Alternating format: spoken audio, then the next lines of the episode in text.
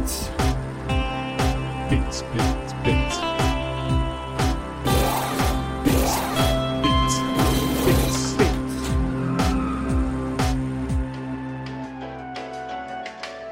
Lo sentimos estimados piteros, este podcast ha sido retrasado por la lluvia que no ha parado desde el domingo. Mientras recuperamos la señal, recuerde que nos puede seguir en YouTube, Instagram y TikTok. Espere un momento. Espere un momento. Espere un...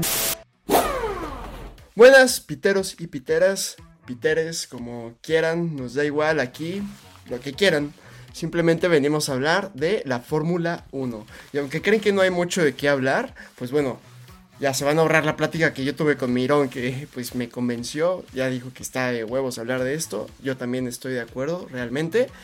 Este, venimos del parón veraniego. Pues bueno, ya nos dimos todas nuestras vacaciones. Obviamente nosotros en nuestras casitas, aprovechando ahí las obras de lo que sea, para pasárnosla chido, mientras los conductores andaban en, en, pues, en distintos lugares pasándose la poca madre, ¿no? También, pues, Checo tuvo una buena noticia de que, pues, volvió a tener su contrato con, con Red Bull, una muy buena noticia. Y pues bueno, también podemos hablar un poco de Spa o muchísimo, pues esta es una de las pistas de la Fórmula 1 más antiguas que existe. De hecho es de las que estuvo en la, en la primera serie, junto a Silverstone, Mónaco y Spa. Pues bueno, también está esta... esta... ¿Es solo tu programa, Dani, o nos vas a invitar? no, pues se me estaba olvidando, güey. Te emocionaste, te emocionaste, no pasa nada. Aquí andamos, ¿cómo están amigos piteros? Perdón Mike, es que pues bueno. El Dani bien emocionado, se dejó ir como gorda en tobogán. Sí, sí, es cierto. ¿Cómo están? Mucho gusto. Oh, mucho gusto, bienvenidos. Acuérdense de seguirnos en nuestras redes sociales. Pues bueno, sí, volvemos. estaba, les estaba hablando que Spa es una de las carreras más viejas de la Fórmula 1, junto con Mónaco y Silverstone. Y pues bueno, más que simplemente me gustaría comentar pues lo, de las curvas. Tiene curvas realmente intensas. Piden de los conductores mucha tenacidad. O sea, no, ya ahí no solamente es pues la estrategia ni, ni pues cosas que, que, en muchas otras carreras tienen ciertas ventajas. Aquí es donde realmente en esta, en esta pista es donde realmente vemos la habilidad de los conductores. Bueno, yo sé que en varias, pero en esta es una en las que más se ve, justo por las curvas. Y bueno, una de ellas es Rouge. O bueno, déjenme lo digo bien. Rouge. Que justo es donde chocó nuestro. ¿Cómo? ¿Cómo fue? ¿Cómo? A ver, a ver, Mike. Fue. Rouge. Ok, ok, gracias. Que justo, pues, como nos puede contar Mirón, fue donde chocó Norris, ¿no? ¿Qué opinas de esto? Así es, mi Dani. Eh, como dices, Bélgica es legendaria y y esa curva es legendaria y es una curva donde Norris en la Q3 chocó y donde chocaron en la W Series este fin de semana también se murió hace poco un, un piloto de la F2 o sea es una pista eh, que, que lleva una curva muy peligrosa, una curva muy discutida. Hay mucha gente que dice que la curva debe ser modificada, que ¿Sabes? Es ese tipo de curvas legendarias que crean pistas. Esta pista ha llevado toda la historia de la Fórmula 1, ¿no? Desde, como lo mencionas, desde el inicio de la primera temporada que se compitió, esta pista estaba compitiéndose. Y nos dejó una carrera legendaria, ¿no? ¿Cómo viste tú, mi Mike? Bueno, la verdad yo me quedé con ganas de ver la carrera completamente. Como dices, tiene curvas legendarias. A mí la verdad es que me encantaría manejar esa pista. No sé si a esa velocidad tenga los pantaloncitos para hacerlo a esa velocidad, pero definitivamente me encantaría manejar esa pista, ¿no? Y me hubiera encantado ver la carrera y ver al checo con la confianza de estar otro año en la escudería y bueno, ver qué pasaba con la reina y qué pasaba con Max Verstappen y su búsqueda por el campeonato definitivamente pues nos quedamos con ganas de muchísimo después de una larga espera y resulta que nos tenemos que esperar otra semanita para ver buena acción. Tuvimos cosas interesantes que seguramente vamos a platicar más al rato, pero bueno, pues no fue lo que nos esperábamos. ¡Hostias, tío! que la vez pasada que me vine me han puesto en mute. Deberíais de respetar que FG1 se encuentra con ustedes, pues la verdad es que me la sudan. Yo no me pondré a hablar sobre la carrera. ¿No quieren escuchar cómo es que toco la flauta? Flipo, ¿eh? ¿Cómo, FG1? Nada más te gusta tocar la flauta, ¿verdad? Pues mejor tócame esta, carnal. Es coña, tíos, ustedes no sabéis. No interrumpáis. Un presente para mi primo Dani. Os contaré algo que mola. De Indianapolis 2005, cuando solo corrieron 6 vehículos de 20. ¡Hostias! Y esto fue por sus llantas. Los equipos con neumáticos Bridgestone, Ferrari, Minardi y Jordan corrieron. Y los que tenían los neumáticos de Michelin, no. Telecinco, cadena propietaria por entonces de los derechos de emisión de la carrera, decidió interrumpir la emisión de la carrera a partir de la vuelta 25. Bueno, primo, ¿qué te digo? La verdad es que tenemos mucho de qué hablar. Entonces, pues, dinos Mike, ¿qué opinas de todo esto que sucedió? La suspensión y el resultado de la carrera. Bueno, mi Dani, cómo no. Como todos sabemos, pues bueno, al menos yo me desperté tempranito con la ilusión de ver una carrera rápida, rápida, rápida. Si no es que de las más rápidas del año. Eh, y pues nada, una lluvia súper intensa que desde el sábado eh, se dejó ver. Y pues no cambió el domingo y no cambió el domingo y así se quedó. Se trataron varias veces de iniciar la carrera y nada más no se pudo. Siempre hay que pensar en la seguridad de los pilotos, evidentemente, y, sobre, y los pilotos también mencionaron que, pues básicamente no tenía chiste correr porque era básicamente lo mismo estar ciego que estar en una carrera así porque la brisa no dejaba ver en absoluto. Max Verstappen por ahí dijo, ah, sí se puede correr, claro, pero pues él solamente iba detrás de, del safety car y el safety car casi no hace brisa nada más te vas un poquito más atrás y no se veía nada, ¿no? Entonces, justo por la seguridad de los pilotos fue que se eh, paró la carrera. Pero bueno, hay mucha controversia alrededor de todo esto. ¿A poco no, Mirón? Sí, sí, como tú dices, el tema de la seguridad de los pilotos es, pues, el punto que se tiene que cuidar, ¿no? Es peligroso, los pilotos pueden poner su vida en peligro y no los puedes sacar en situaciones como estaba la pista. En verdad, más que mojada la pista de charcos, era eso, como que se hacía el spray, la brisa que dices y, y era completamente inútil, ¿no? Pero el tema no es que la canceles o no, o sea, que la suspendas, ¿no? O que la canceles, el tema es cómo lo hicieron.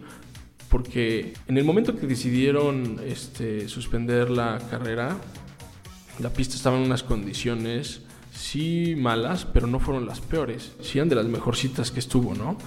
Y resultan que vuelven a tratar de sacar la carrera en condiciones pésimas, muy malas condiciones de la, del ambiente, ¿no? Estaba peor la lluvia y por supuesto que, que no iban a salir. Entonces, ese tema de cómo lo acabaron, hicieron dos vueltas atrás del safety y con esas dos vueltas ya puedes considerar que es una carrera, ¿no? Y gracias a eso puedes otorgar puntos y puedes tener ceremonia de podio y pero realmente no fue una carrera. ¿Y sabes qué, qué fue lo peor? Que, que justo esto fue cuatro horas después. O sea, esto, esto, esto de que esas dos vueltas fueron cuatro horas después. Y pues la verdad sí fue una, una friega, una chinga. Porque pues eso no, no está chingón. Mi- O sea, sí entiendo lo de la seguridad totalmente. Pero sí no se me hizo chido más que nada la logística, ¿no? De cómo, cómo llevaron a cabo eso, ¿no? Más que nada justo por, por los fans. Más allá, ¿no? Los que estaban allá. Bueno, mínimo chance tuvieron chance de echarse sus, sus six y más. Pero pues sí, este, con, la falta de todo lo que ya estamos hablando de esta grandeza y carrera.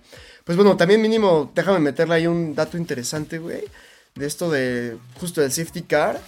eh, que justo lo escuché en lo que estaban ahí un poco baboseando los, los que estaban platicando los comentaristas. Pues que Bert se llama Bert Bernard Bernard ah, puta madre Bernd Maidlander Bernd Maidlander es un piloto de carreras alemán que lleva 20 años siendo el justo el safety car. Entonces ese, ese dato se me hizo muy interesante. Y pues sí, lástima, lástima que no pudo haber carrera.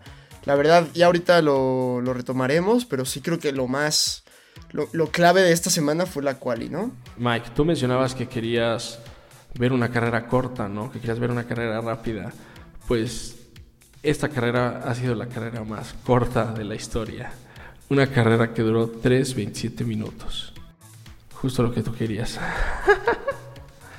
Aunque estuvimos esperando 4 horas, mi Dani. Yo quería rápida de que fuera, de que los pi- pilotos fueran rápidos, de 300 kilómetros por hora, no de que durara 3 minutos, güey. No, no, y no fueron 3 minutos de carrera, fueron 3 minutos de estar atrás del safety car, ¿no? O sea, eso no es una carrera. No hubo rebases, no hubo o sea, sea, estrategia, no hubo nada.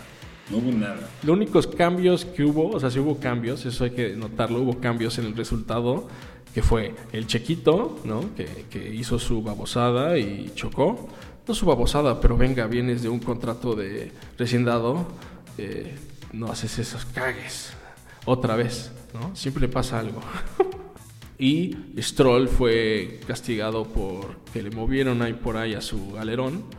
Y vámonos, ¿no? Entonces, Dos puestos se perdieron, o sea, sí fue una carrera porque hubo un movimiento en ese sentido, pero, ¿entiendes? Fue... No puede ser que la FIA considere esto como, como una carrera, es una falta de respeto a todos nosotros, los, los espectadores. Justo, realmente no creo que nadie sabía lo que estaba pasando, ¿no? Eso es, esto es justo lo que no debe de pasar. Mínimo alguien debería de tener la seguridad de decir lo que está pasando para ya pues que todos estemos en, en el mismo juego, ¿no? Y nos la pasemos bien. Sea lo que pase, realmente nos la... Al fin y al cabo, aunque sí hubo gente que se emputó cañón, pues también al fin y al cabo sí se comprende, ¿no?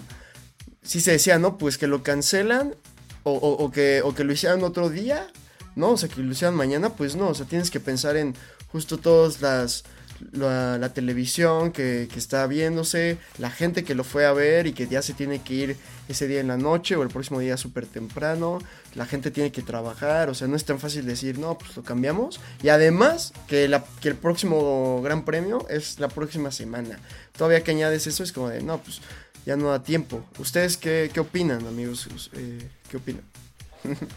Claro, en- exacto, ¿no? Mover los equipos con esa, o sea, están muy sincronizados los equipos de la Fórmula 1 y moverlos un día en toda su logística es asesinarlos, ¿no? Eh, Cuando ves a veces los, las entrevistas en el paddock atrás, cuando acabó la carrera, te das cuenta que ya muchas cosas del paddock ya no están, ya se fueron moviendo, ya se subieron a camiones, ya, ya ellos empiezan a empacar desde el domingo cuando acaba la carrera, ¿sabes? Porque tienen que moverse.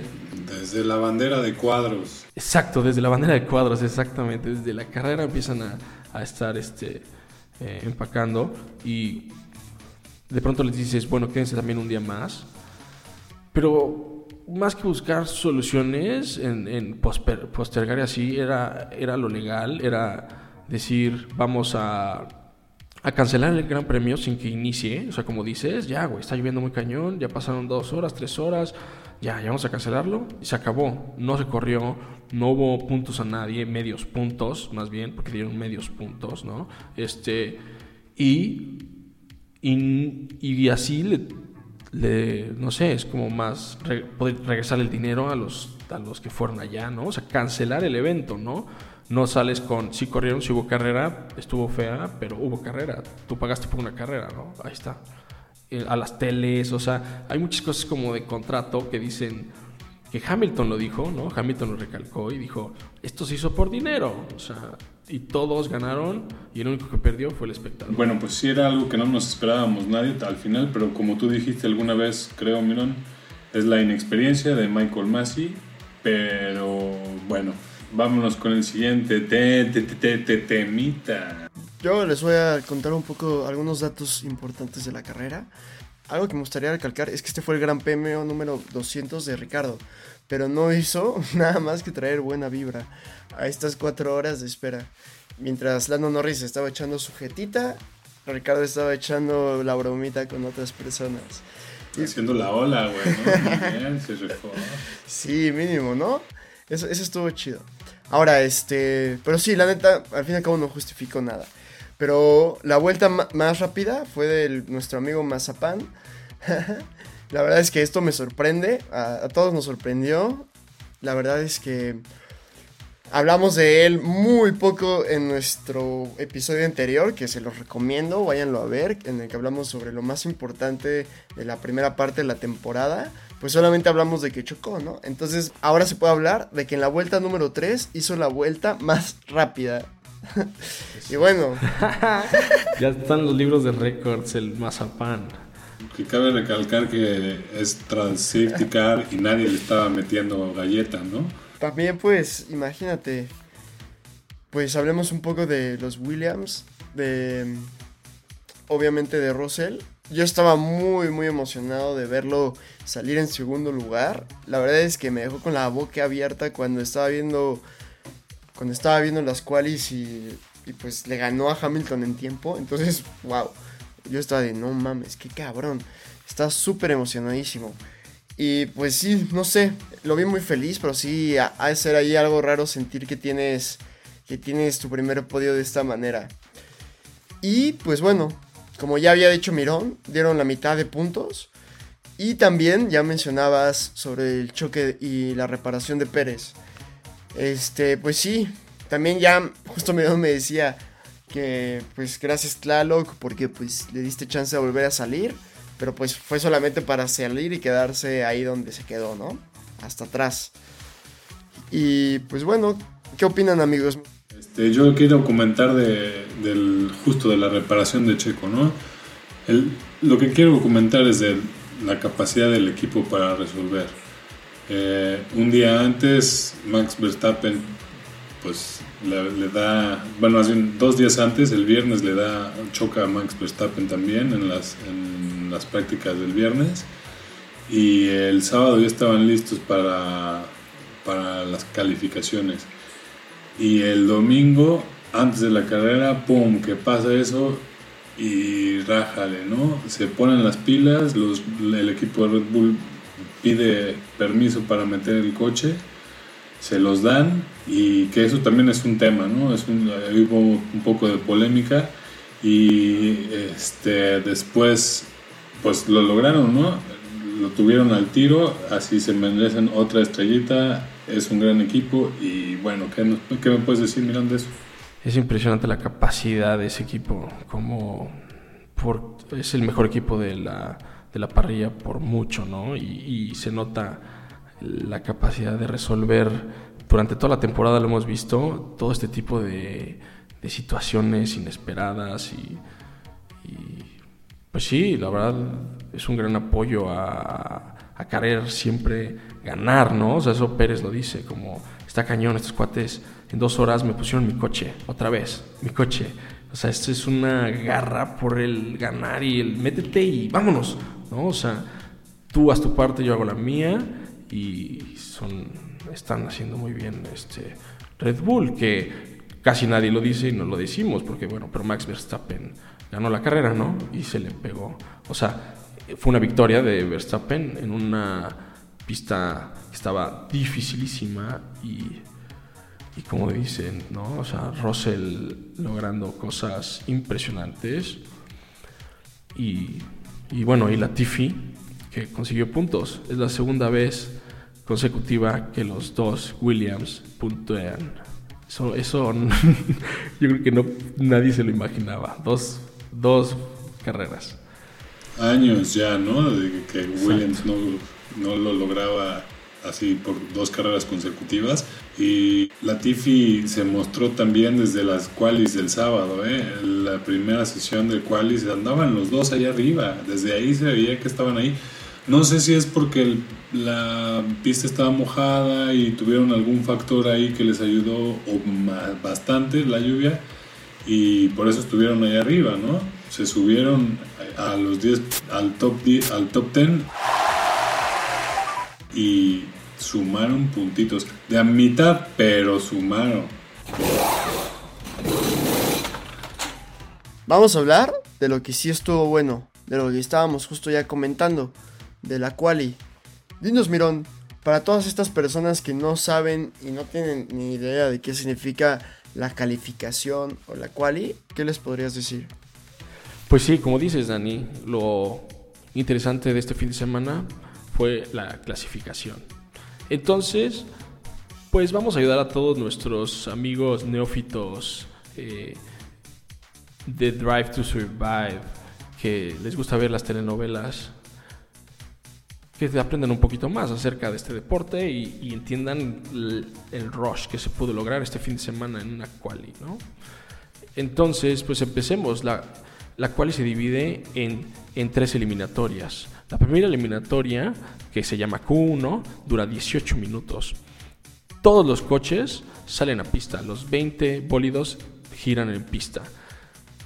Y pues cada uno tiene sus estrategias de giros. En esta Q1 hay mucho tráfico usualmente, es muy complicado. Muchos pilotos no pueden hacer su vuelta rápida. Hay muchos problemas de, de pues, estar 20 en una pista juntos tratando de hacer sus mejores tiempos. ¿no?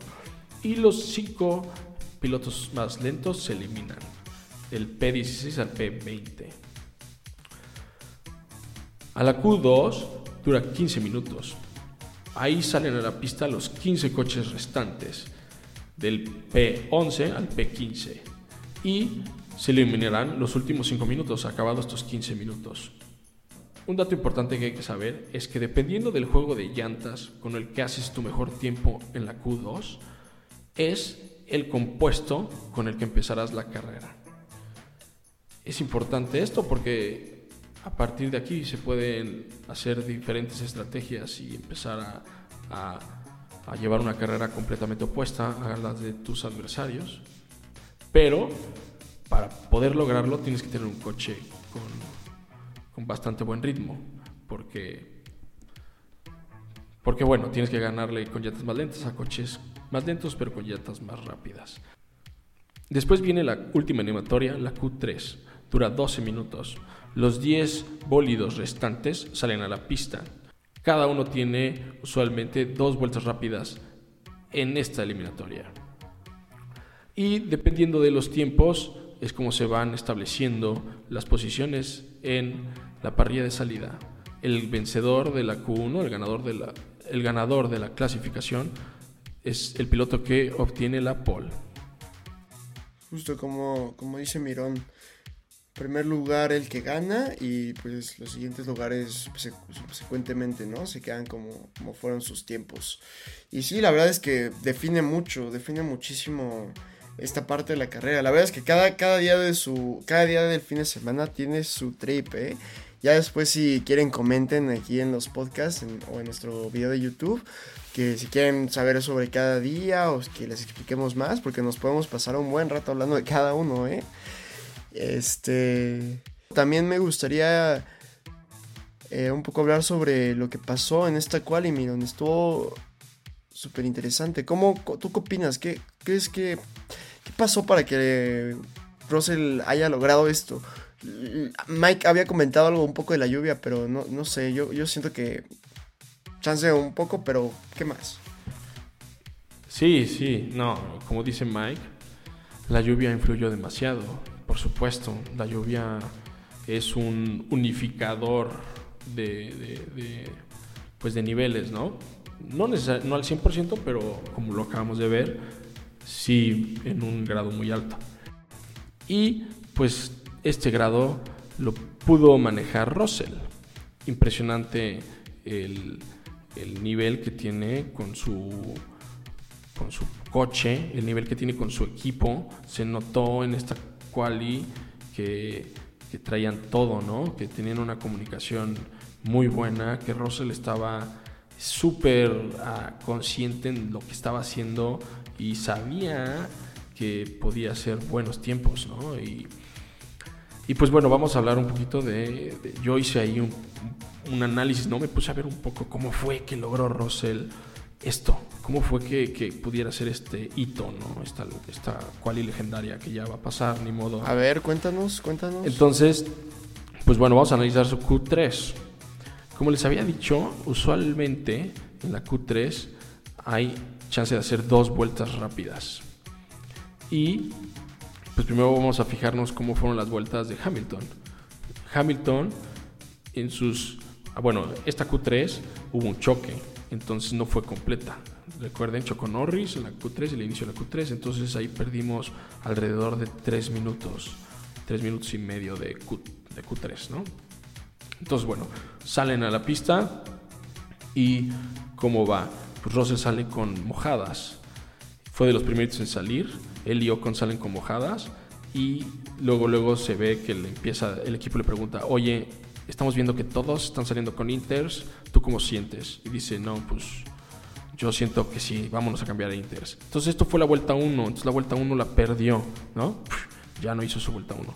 Entonces en la vuelta 2 sale, le cambian las Inters y sale.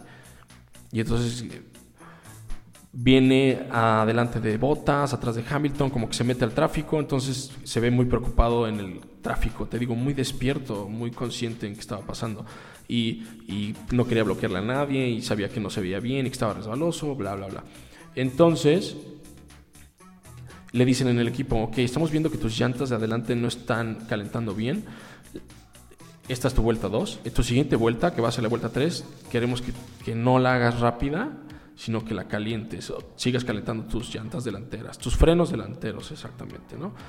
Entonces toda la vuelta 3 las pasó calentando sus frenos delanteros, poniendo su coche en su punto, así al dente, al dente. O sea, se ve que hizo una pista, una vuelta rápida, según los tiempos que nos enseña aquí el, el padre F1 TV. Gracias por demostrarnos toda esa información, F1 TV. Te amamos. y este... Pero bueno, gracias a eso puedes ver todo esto que les comento. Hizo muy buenos tiempos, pero no fueron sus vueltas rápidas. Fue una vuelta de presión. Y le dijeron, esta va, ¿eh? La cuarta va con todo. Y ya tenía su coche calientito, así como una tortilla recién dada la vuelta, calientita, sabrosa. Y le mete. Su primer sector, como le dijeron en, en- en- su team radio, eh, was mighty. Your first sector was mighty, ¿no? Una, una, una preciosura de primer sector. Y logró poner mientras él corría todos los tiempos en morado, en morado, en morado, o sea, haciendo el tiempo más rápido en la quali, sector por sector que pasaba. Después vino Hamilton y Hamilton les voy a contar cómo fue la estrategia de Hamilton, ¿no? Ya entendimos entonces la estrategia de Russell. Russell se guardó todo su coche, lo fue preparando y en la última vuelta dio todo. Entonces este, hizo una estrategia inusual. ¿Por qué? Porque salió en parte por, por con compuesto mojadas, el morado, y por parte por una gran comunicación con su equipo. Que ahí está, el equipo de Russell. se- Qué bien que lo está haciendo Russell. Entonces vamos a ver ahora una quali eh, ordinaria, vamos a llamarle, que fue la que hizo Hamilton. Se me salió con Inter, salió bien. Su primera vuelta, su outlap fue de preparación, calentó lo que se pudo calentar el coche, porque al parecer ese fue el pedo. El coche no se calentaba, era difícil calentar bien el coche. Y este hizo su vuelta de preparación, uno, la vuelta 2, su vuelta rápida, pa, vuelta rápida, vuelta rápida, tiempazo. Vuelta 3, vuelves a preparar el coche, a calentarlo, a recargar tu motor eléctrico. Ahí después vamos a platicar ese tema, ¿no? O sea, la batería eléctrica, el motor eléctrico, cómo funciona la Fórmula 1, no es nada más un motor de, de combustible. Entonces en esa vuelta lo calientas, lo preparas, le vas cargando la batería, ¿no? Con los frenos, con un sistema cabrón. La Fórmula 1 tiene tecnología impresionante, por eso es, es la Fórmula 1. Y la, entonces calientan y la vuelta 4, la última, flying lap, ¿no? Haces dos vueltas voladoras, la primera, la vuelta 2 es tu primera flying lap y la vuelta 4 es tu segunda flying lap. Entonces, bueno, eh, en parte es por eso, ¿no? Calentó muy bien la- las, su coche eh, Russell. Y ahora les quiero contar un poco una estrategia fallida. ¿Cómo puede ser que, que la estrategia de Red Bull con Checo Pérez haya sido tan fallida? Entonces estamos viendo qué hizo Checo Pérez. Checo Pérez en la vuelta 1 salió con sus intents, fue outlap, preparación, normal. De pronto, pues va a su vuelta 2, es la vuelta voladora, flying lap, push, pum, pum, pum, le mete su vuelta voladora. ¿Qué pasa? Fue muy lenta. Realmente Pérez no traía el tiempo, no, no, no se encontraba y fue una vuelta muy lenta. Entonces le dijeron, a ver, vamos a hacer, tienes batería y coche para hacer otra vuelta rápida. Entonces va y la tercera vuelta es su vuelta rápida. O sea, se echó dos vueltas rápidas seguidas y, pues la tercera vuelta fue muy lenta. Ni siquiera fue más lenta que la anterior. Ah, no. Se echó dos vueltas seguidas y su tercera vuelta fue lentísima y no hizo cuarta. ¿Por qué? Porque se había acabado el tiempo antes de que él pasara por la línea de meta para hacer su cuarta vuelta. Eso fue una estrategia completamente fallida. Sí, Mirón, se me hizo muy, muy interesante todo esto que dices. La verdad, ya me acordé que sí me estabas contando justo un día antes de la carrera toda esta estrategia que tuvieron, justo esto que pasó con las llantas y, pues el mantener el carro, o sea, el calentarlo, ¿no? Entonces esto se me, se me hizo súper interesante. La verdad, justo nada más aumenta, aumentó el hype que tenía de la, de la, de la, de la carrera. Y pues, gracias por recordarlo. No sé qué, qué tenga que decir nuestro, nuestro amigo Pitero Mike. Pues bueno, sí, la verdad es que pues cosas que no nos imaginábamos que pasaran en esta calificación y pues bueno, así fue, ¿no? Eh, pues creo que no hay mucho que agregar más que felicidades a Russell y ánimo para la próxima carrera. Antes de comenzar con los standings, quiero mm, traer este. Hay un reportaje, creo, sí. A ver, podemos mandar el reportaje, por favor. Creo que está con nosotros Ever Espino. Pues así es, mis estimados piteros. Mi primer viaje de trabajo con el equipo de Pits Pits Pits terminó siendo uno de los peores días de mi vida. Si no tiene caso hablarles de lo terrible que estuvo el trayecto para venir a Bélgica, menos les voy a comentar del reportaje especial que venía a ser llamado La Reina de 100 Victorias. Pero como básicamente no hubo carrera porque el Gran Claloc intervino para que los achichincles de Max se pusieran las pilas para ayudarle a Checo, así que seguiré el reportaje en Holanda. Voy a buscar algún oriundo para que me acerque a la pista de Sandburst. Mientras tanto, les puedo comentar que... ¿Cómo está eso? ¿Sí se arma? Ah, güey, muy bien, eh, Piteros, eh, le saluda a su amigo Ever Adrián Fernández Espino desde Franco Champus, eh, acá en Europa. Saludos a la Nancy, te extraño mucho, mi reina. Te mando un besote, les encargo mis viáticos. Pits, pits, pits, pits. Pues muchas gracias, eh, Ever. Eh, la verdad es que los viáticos, bueno, na- nadie le dijo que no le íbamos a mandar viáticos, ¿va? ¿Cómo? ¿Ever fue por nosotros? Creo que se quedó, se, se va a quedar allá el güey. Pero bueno, vamos con las estadísticas. de- Te mandamos saludos, Eder. Bueno, Eder, no hay pedo, yo te cuido a Nancy. ¿Qué les parece si vemos las estadísticas de cómo terminamos después de esta carrera de dos vueltas o tres? No sé cuáles son las oficiales, Mirón. ¿Cuántas vueltas oficiales fueron? No, no sabría decirte. Según yo eran dos, pero Porque pues sí, de un minuto Dos. y medio. por ahí luego vi que una, una no sé, no y, supe bien. y pararon la carrera, ¿no? Y después hicieron dos. Entonces, eh, no sé, ahí está, ahí está. Ese es el tema, el gran pedo. Esta es la moraleja que nos deja este, este gran premio, ¿no? Qué desmadre. Exacto. Bueno, en primer lugar sigue su majestad, la reina, su altesísima Lewis Hamilton, con 202.50 puntos, porque pues, recordamos que dieron la mitad de puntos esta carrera, entonces pues por eso hay punto 5, ¿no? Max Verstappen está solamente a 3 puntos atrás de él, o sea, es nada, realmente en cualquier carrera puede haber cambios, ¿no? Después sigue Norris, mantuvo ese tercer puesto aún con el accidente y bueno, sobre todo porque Bottas tuvo también una mala calificación y eh, pues no hubo carrera básicamente y Pérez había hecho puntos pero con su accidente pues no hizo puntos. Eh, atrás eh, se acercó un poco Ricardo y se acercó también Ferrari, más bien Ferrari no pudo hacer puntos, no se acercó más, sobre todo porque solo pudo hacer 2.5 puntos, ¿no?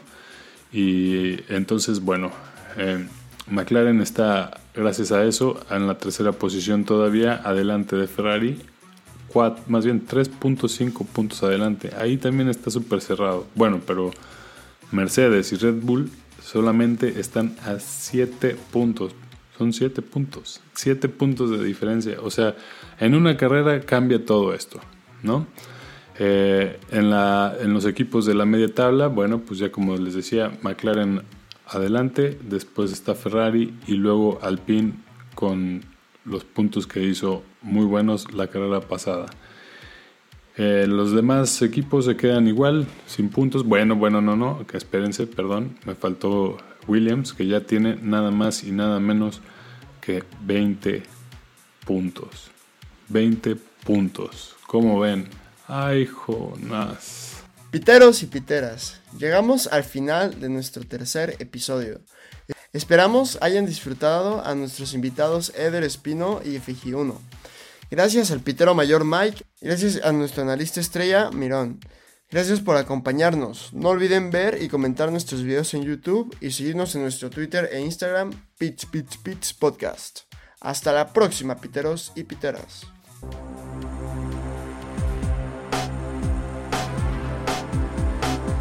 Bits, bits, bits. Bits, bits, bits.